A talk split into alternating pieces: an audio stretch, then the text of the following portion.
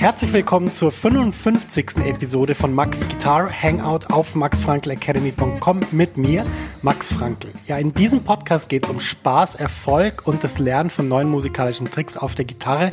Ich zeige dir immer nützliche und vor allem funktionierende Inhalte, damit du dich kontinuierlich verbesserst und so mit deiner Musik immer mehr Spaß hast, denn nur so kannst du dann auch dein Publikum begeistern.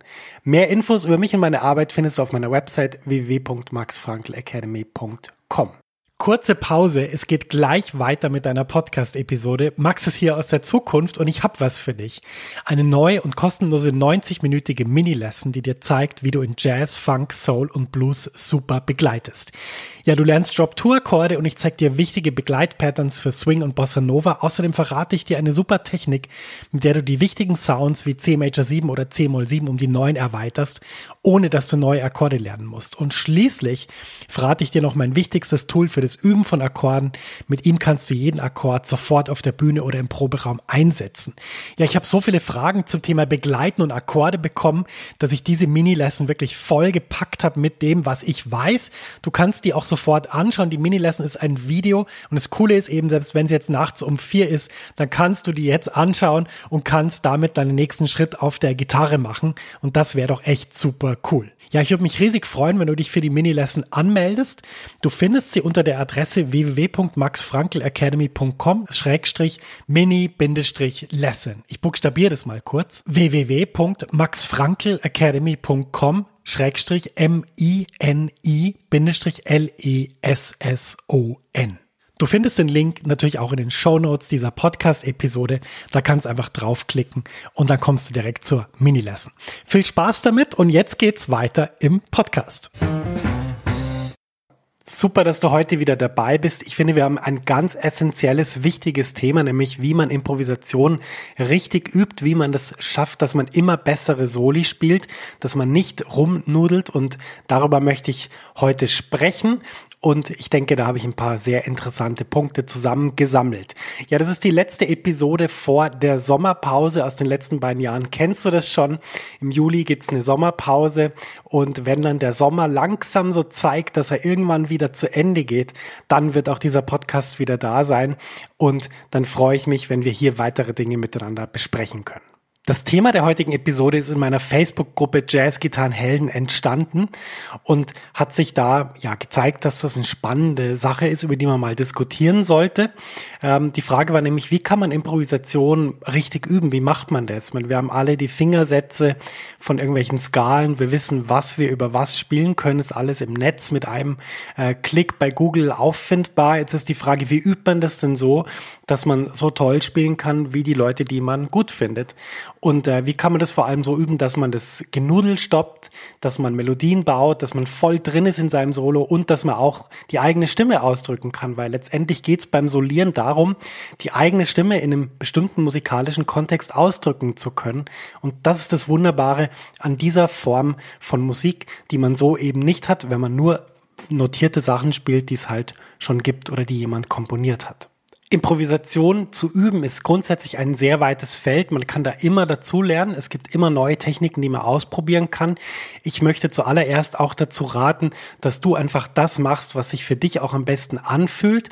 Denn das ist mit Sicherheit immer der richtige Weg. Das kann auch kein Lehrer für dich entscheiden oder ein Mitmusiker oder eine Mitmusikerin. Das musst du selber rausfinden.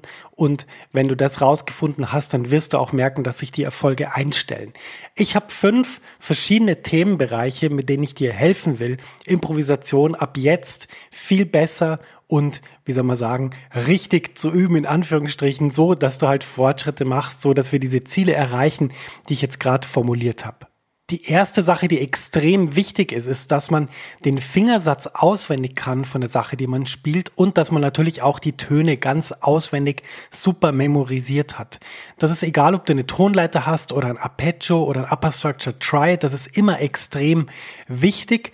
Und gerade hier habe ich bei vielen Gitarristen gesehen, dass sie eben vielleicht auf den ersten drei Seiten ganz sicher sind, sowohl mit den Tönen als auch mit dem Fingersatz. Und auf der vierten Seite geht es dann schon los, dass man so halb nach Gehör spielt nichts dagegen, wenn man nach Gehör spielt. Das ist super wichtig. Aber es ist leider so, dass wenn man die Fingersätze nicht perfekt drauf hat und auch nicht genau weiß, wo die Töne sind, dass man dann einerseits die äh, Tonleiter oder den Triad, ist ja jetzt egal, was es ist, nicht wirklich gut verschieben kann, denn man kennt sich nicht in, überall auf dem Griffbrett gleich gut aus.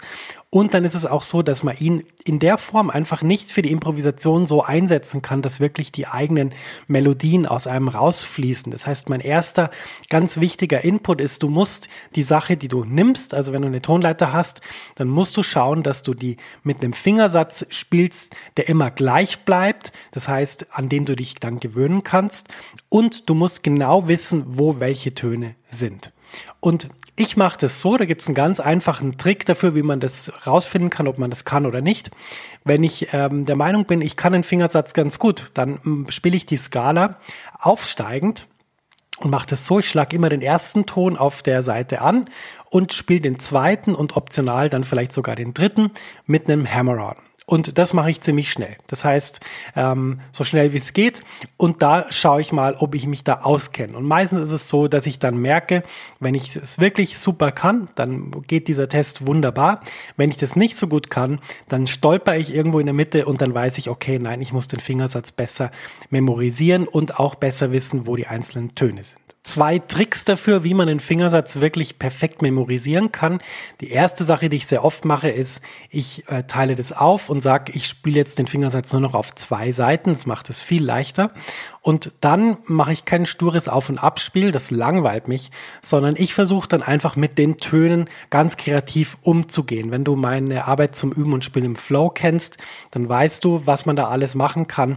Ähm, da kann man viel ausprobieren mit den Tönen. Du kannst sie rückwärts spielen, du kannst sie vorwärts spielen, du kannst sie von leise nach laut spielen, von laut nach leise.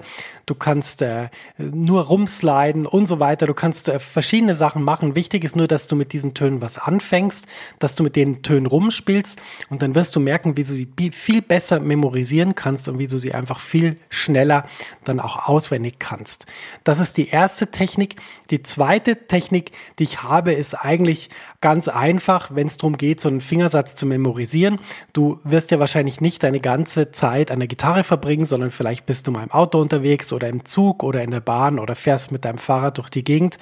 Ich mache da folgendes, ich versuche mich natürlich trotzdem auf den Verkehr zu konzentrieren, aber nebenbei stelle ich mir meinen Gitarrenhals vor und spiele in Gedanken den Fingersatz durch. Und ich mache das jetzt auch gerade parallel, gerade bin ich bei B-Dur in der fünften Lage mit dem zweiten Finger auf der tiefen E-Seite als Grundton. Und ich habe mir jetzt gerade ausgesucht die hohe E-Seite und die G-Seite.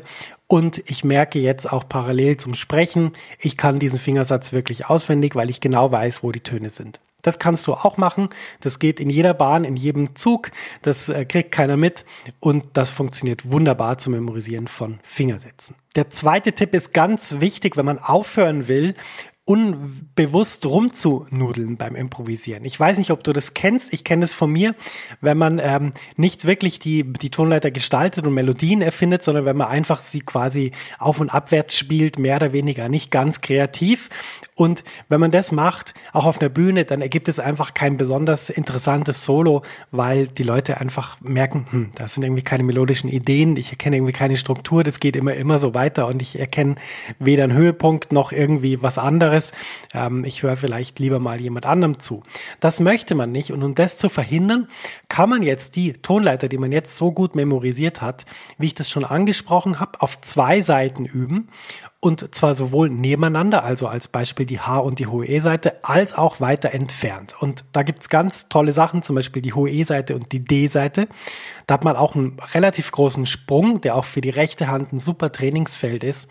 Und was man jetzt da macht, ist folgendes. Du spielst dir einen Loop ein oder spielst zu deinem Lieblingsplayer-Long, übst es ziemlich lang und versuchst dann Melodien zu erfinden auf diesen zwei Seiten.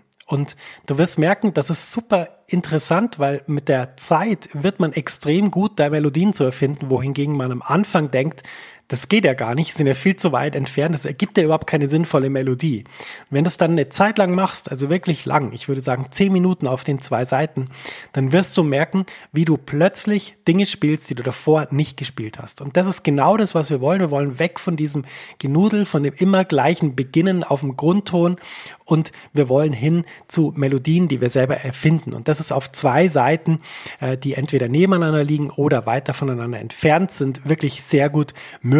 Und wenn du dann da sagst, Mensch, das kann ich schon, ist alles wunderbar.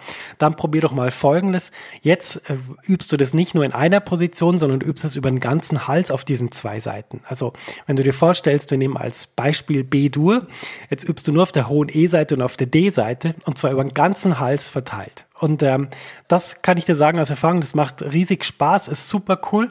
Und damit lernt man auch den Gitarrenhals sehr gut kennen Jetzt wirst du sagen, ja, muss ich denn da jetzt trotzdem noch die Fingersätze spielen, wenn ich da so rauf und runter slide? Und da sage ich, ja, du kannst es, wenn du den Fingersatz nochmal mehr verinnerlichen willst von der einzelnen Position.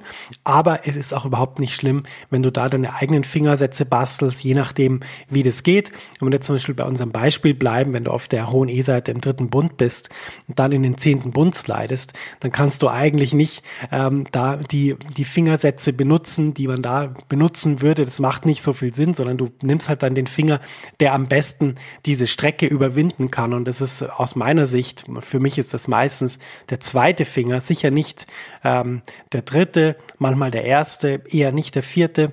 Das ist aber nur meine Beobachtung, das musst du selber herausfinden, wie schon gesagt. Also es war der zweite Tipp, auf zwei Seiten üben ist extrem effektiv. Die ersten zwei Tipps waren jetzt mal die grundsätzlichen Vorbedingungen, die man einfach erfüllen muss, damit man überhaupt in der Lage ist, Improvisation auch sinnvoll auf dem Instrument ausdrücken zu können. Bei den nächsten dreien kommen wir jetzt in den Bereich, wo wir wirklich an der Improvisation üben, wo wir nicht mehr die Basics lernen müssen, sondern wo wir wirklich in der Improvisation dann dran sind. Und die erste Sache, die extrem wichtig ist, ist Artikulation und Dynamik einbauen. Ich weiß nicht, ob du das kennst. Ähm, wenn du irgendeinen tollen Gitarristen anschaust, dann hörst du diese Sachen, Artikulation und Dynamik und äh, findest das auch toll. Wenn du dann selber improvisierst, hast du es scheinbar vergessen und spielst einfach nur noch die Töne mit vielleicht durchgehenden Anschlägen in der rechten Hand und wunderst dich dann, warum du nicht so klingst wie dein Vorbild. Das kann man ändern, indem man Artikulation einbaut. Artikulation heißt für mich, dass man die Töne gestaltet. Und man hat jetzt unterschiedliche Möglichkeiten, die zu gestalten. Die offensichtlichsten Methoden, die zu gestalten, sind zum Beispiel so Sachen wie laut und leise einzubauen. Also sehr leise zu spielen, sehr laut zu spielen.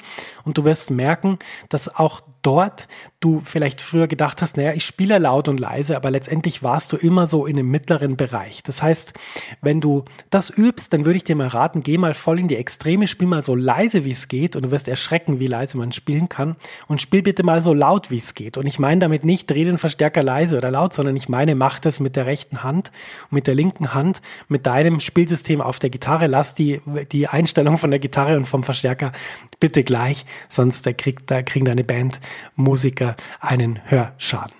Ja, nicht nur diese dynamischen Sachen sind extrem wichtig, die können sozusagen die Artikulation von unseren Phrasen verändern, sondern es gibt auch noch andere Tricks, die man einsetzen kann, die auf der Gitarre wunderbar funktionieren. Zum Beispiel Bandings, Hammer-on, Pull-off, Slide oder Vibrato. Und alles, was ich jetzt genannt habe, das ist eine Welt für sich. Also zum Beispiel beim Banding wie bandet man so, dass man wirklich auf dem Zielton landet und nicht drüber oder nicht drunter oder dass der Zielton so komisch abstürzt? Oder beim Hammer-On, wie macht man das so, dass man wirklich einen sauberen zweiten Ton kriegt als Hammer-On und der nicht klingt wie so ein halbes Versehen? Beim Pull-Off übrigens genauso. Da könnte man jetzt eine Menge drüber sagen, Menge drüber erzählen, aber das ist nicht unser Thema. Das heißt, versuch mal diese ganzen Sachen einzusetzen. Auch Slide und Vibrato ist eine super Sache, die man, die man einsetzen kann, die man benutzen kann. Und wenn du das Gefühl hast, Mensch, ich mache das immer gleich und irgendwie das klingt trotzdem nicht so, wie, wie wir das jetzt wollen. Ich höre trotzdem keine Artikulation. Dann nimm doch mal das, das Solo von deinem Lieblingsgitarristen, versuch dir eine Transkription zu besorgen und schau dort dann mal, welche Sachen er einsetzt. Und versuch diese Sachen zu kopieren in ihrem Stil, nicht eins zu eins, nicht die Töne, nicht die Phrase, sondern schau doch mal, wie der bestimmte Sachen macht, zum Beispiel wie sein Vibrato ist oder wie der in Töne reinslidet, ob der oft in Töne reinslidet, ob der viele Hammer-Ons benutzt und so weiter. Extrem wichtig, dieser dritte Punkt, Artikulation und Dynamik einbauen, denn nur so schaffen wir es auch, dass unsere Gedanken auf dem Instrument wirklich zu, zum Leben kommen und man wirklich auch das hören kann, was wir ausdrücken wollen. Die vierte Sache ist extrem wichtig, wenn man will, dass einem jemand zuhört. Wie funktioniert es, dass einem jemand zuhört? Das geht ganz einfach. Erstmal braucht man die Aufmerksamkeit und normalerweise hat man die, wenn man ein Solo beginnt in der Band, die Aufmerksamkeit von den Bandleuten und natürlich auch vom Publikum. Es liegt einfach in der Natur der Sache, dass man da einfach erstmal hinhört. Und dann ist die Frage, wie hört man dann weiter zu? Wie schafft man das für den Zuhörer oder die Zuhörerin, dass die sich wirklich verbunden fühlen mit dem, was man macht? Das geht so wenn man einen musikalischen roten Faden hat in seiner Improvisation, dann ist er auch fürs Publikum hörbar, auch wenn das Publikum kein Experte in Major 7, Kreuz 9, Kreuz 11 Akkorden ist. Dieser musikalische Faden vermittelt sich dieser rote Faden vermittelt sich über die Musik, über das, was wir spielen, über wie wir es spielen. Und das kann jeder Mensch so empfinden. Das ist keine Sache von, habe ich Musik studiert oder nicht. Jetzt ist die Frage, wie behält man so einen roten Faden in der Improvisation. Denn ich habe vorher schon gesagt, wir wollen nicht so, so rumnudeln, das heißt von einer Idee zur nächsten, ohne dass man irgendwie erkennt, was wir sagen wollen. Und da gibt es einen ganz einfachen Trick. Man muss eine Melodie nehmen, eine melodische Idee, also finden erstmal, das kann irgendwas sein, eine Gruppe von drei, vier, fünf, sechs Tönen. Und dann ist die Aufgabe in der Improvisation, diese melodische Idee weiterzuentwickeln. Und je nachdem, wie das Stück ist, wenn es ein Blues ist, ist es relativ einfach, dann hast du einfach die Pentatonik. Wenn es natürlich ein Stück ist mit mehr Tonleitern, dann wird es ein bisschen schwieriger, denn dann müssen wir diese Idee über verschiedene Tonleitern weiterentwickeln. Ein sehr schlauer Mensch hat mal gesagt, ähm, übrigens auch der Schlagzeuger des Brad Mildau Trio, Jorge Rossi heißt er, der erste Schlagzeuger, ein ganz fantastischer Musiker, hat gesagt, die Aufgabe im Jazz in der Improvisation ist, eine melodische Idee zu finden und sie so lange weiterzuentwickeln, bis man wirklich nicht mehr weiß, wie sie weitergehen kann. Und das ist genau die Übung. Das heißt, du spielst den Playalong ein, ähm, versuchst zu improvisieren, nimmst eine Tonleiter und jetzt nimmst du eine melodische Idee. Das kann irgendwas sein. Das können vier aufsteigende Töne sein. Es können zwei schnelle und ein langer sein, mal ganz äh, profan ausgedrückt, ähm, ohne dass ich jetzt irgendwelche äh, Unterteilungen von Takten ähm, dir geben will.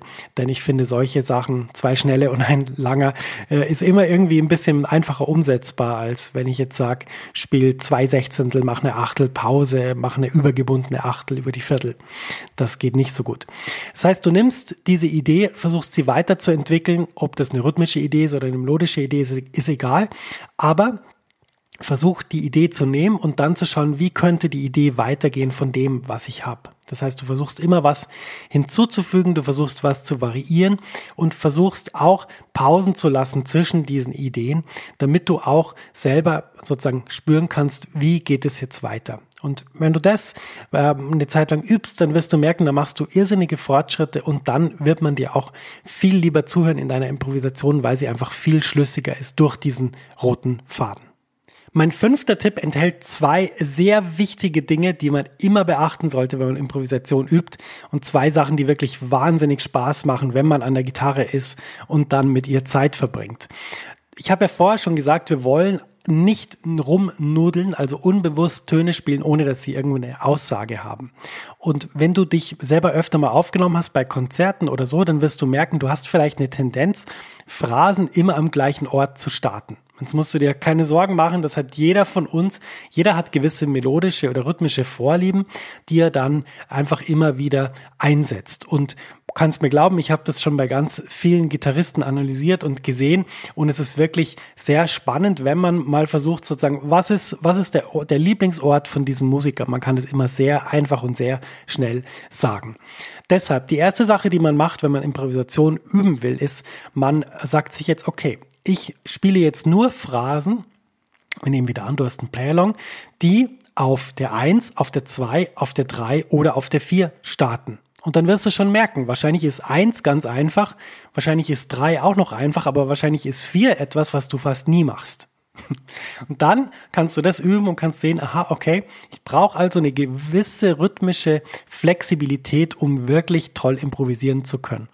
Wenn du das gemacht hast, dann geht's natürlich noch weiter. Du kannst jetzt nicht nur auf den Downbeats starten, also auf 1, 2, 3, 4, sondern auch natürlich auf 1 und 2 und 3 und 4 und. Und dann wird's richtig interessant, denn das sind Orte, die uns teilweise überhaupt nicht taugen, wo wir teilweise denken, Mensch, das fühlt sich ganz, ganz komisch an. Und genau dann ist es absolut richtig, das zu üben.